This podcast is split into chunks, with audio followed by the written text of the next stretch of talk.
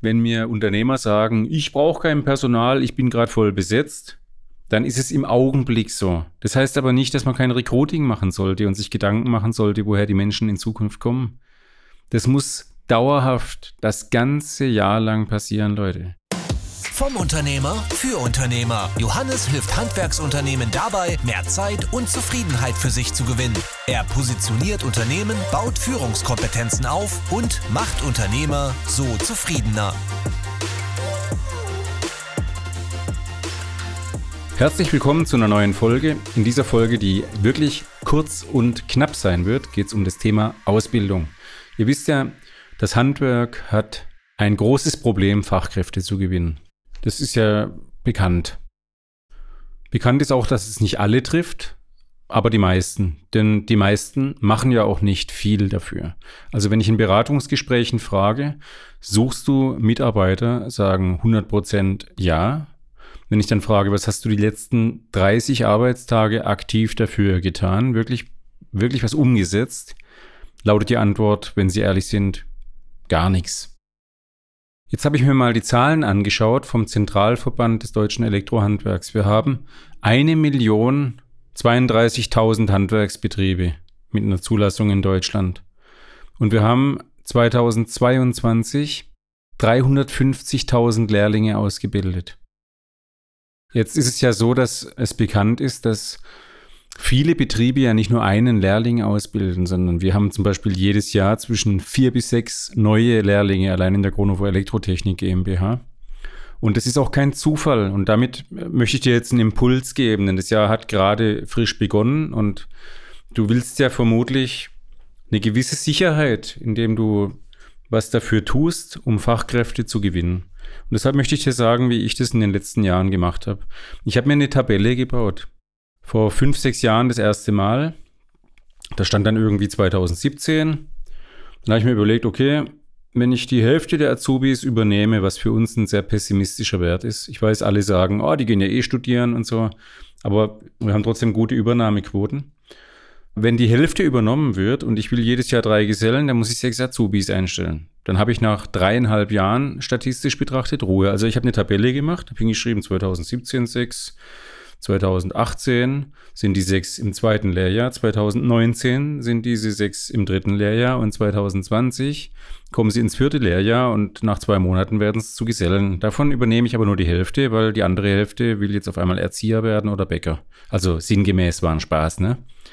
Das heißt, ich habe nach dreieinhalb Jahren drei Gesellen.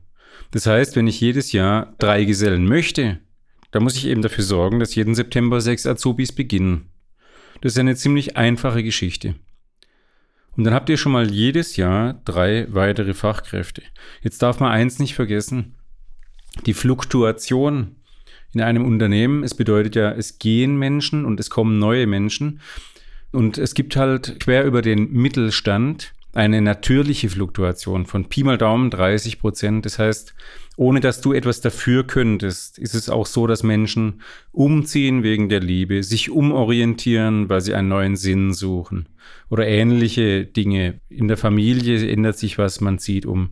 Whatever. Das bedeutet, 15 Prozent verlassen Unternehmen und 15 Prozent kommen hinzu. Das bedeutet, bei 100 Mitarbeiterunternehmen, dass 15 gehen. Bei 50 Mann Unternehmen gehen sieben. Bei 25 Mann Unternehmen gehen circa drei bis vier Leute. Verstehst du? Das heißt also, wenn mir Unternehmer sagen, ich brauche kein Personal, ich bin gerade voll besetzt, dann ist es im Augenblick so. Das heißt aber nicht, dass man kein Recruiting machen sollte und sich Gedanken machen sollte, woher die Menschen in Zukunft kommen. Das muss dauerhaft das ganze Jahr lang passieren, Leute. Das wird sich auch nicht mehr ändern. Also wir müssen doch einfach bitte akzeptieren, bitte akzeptiert, dass Recruiting eine dauerhafte Kernkompetenz eines jeden Handwerksunternehmers sein muss. Wir können es uns auch nicht erlauben, irgendwelche Marketingagenturen zu beschäftigen, die irgendwelche, ich sage jetzt mal, Social Media Moves machen mit Landing Pages und ihr checkt gar nicht, was abgeht und die bringen euch dann irgendwelche, ich übertreibe jetzt maßlos, sorry, Schrott-Leads, also so Anfragekontakte von potenziellen Bewerbern Ja, ganz ehrlich, da geht es meistens entweder darum, dass jemand wechseln will, weil er dann einen Euro mehr verdient, bis er bei dir feststellt, dass er woanders auch noch einen Euro mehr verdienen kann. Oder es geht darum, dass es grundsätzliche Fake-Leads sind, damit die ihr Versprechen einhalten können. Also das hat mit Recruiting recht wenig zu tun.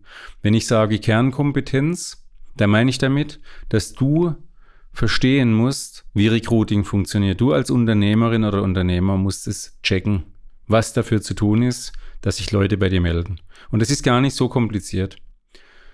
Kurze Unterbrechung im Podcast von Johannes, um dich auf das kostenlose Strategiegespräch mit Johannes hinzuweisen. Erfahre im 1 zu 1 Austausch mit Johannes, wie viel Potenzial in deinem Unternehmen steckt. Sieh dir an, wie du durch unsere Prozessoptimierung und dem richtigen Führen der Mitarbeiter massiv an Zeit für dich gewinnst und gleichzeitig die Ergebnisse deutlich verbesserst. Lass den Stress hinter dir und freue dich auf neue Energie, Klarheit und ein super Umfeld. Bist du bereit? Dann bewirb dich jetzt zum kostenlosen Strategiegespräch auf www.johannesgronova.de.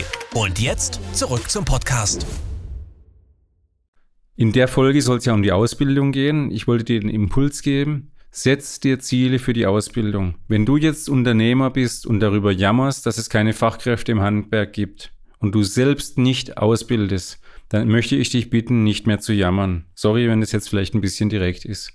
Aber es kann ja nicht sein, dass wir uns wundern im Handwerk, dass es wenige Menschen nur noch gibt, die den Beruf erlernen wollen und wir selbst wollen nichts dafür tun. Das geht doch nicht. Es geht einfach nicht. Wir müssen uns wirklich damit beschäftigen. Wir dürfen auch letztendlich die Attraktivität, die wir zu bieten haben, nämlich was Sinnvolles zu schaffen, selbst ein Werk zu schaffen, Wertschöpfung zu betreiben, die dürfen wir auch mal wieder in den Vordergrund holen. Wir dürfen auch so Selbstverständlichkeiten wie, dass es bei uns Weihnachtsfeiern gibt, die vom Unternehmen bezahlt werden, ja natürlich, und Grillfeste und Obstkorb, logisch gibt's alles. Aber hey, in einem Konzern, da zahlen zum Teil die Abteilungen die Partys selbst, die sie selbst organisieren, weil der Konzern nämlich gar nichts macht. Und schon bei mittelgroßen Industrieunternehmen ist es genauso der Fall. Wenn du da 5, 6, 7, 800 Mitarbeiter hast, glaubst du wohl nicht, dass da eine Weihnachtsfeier gibt.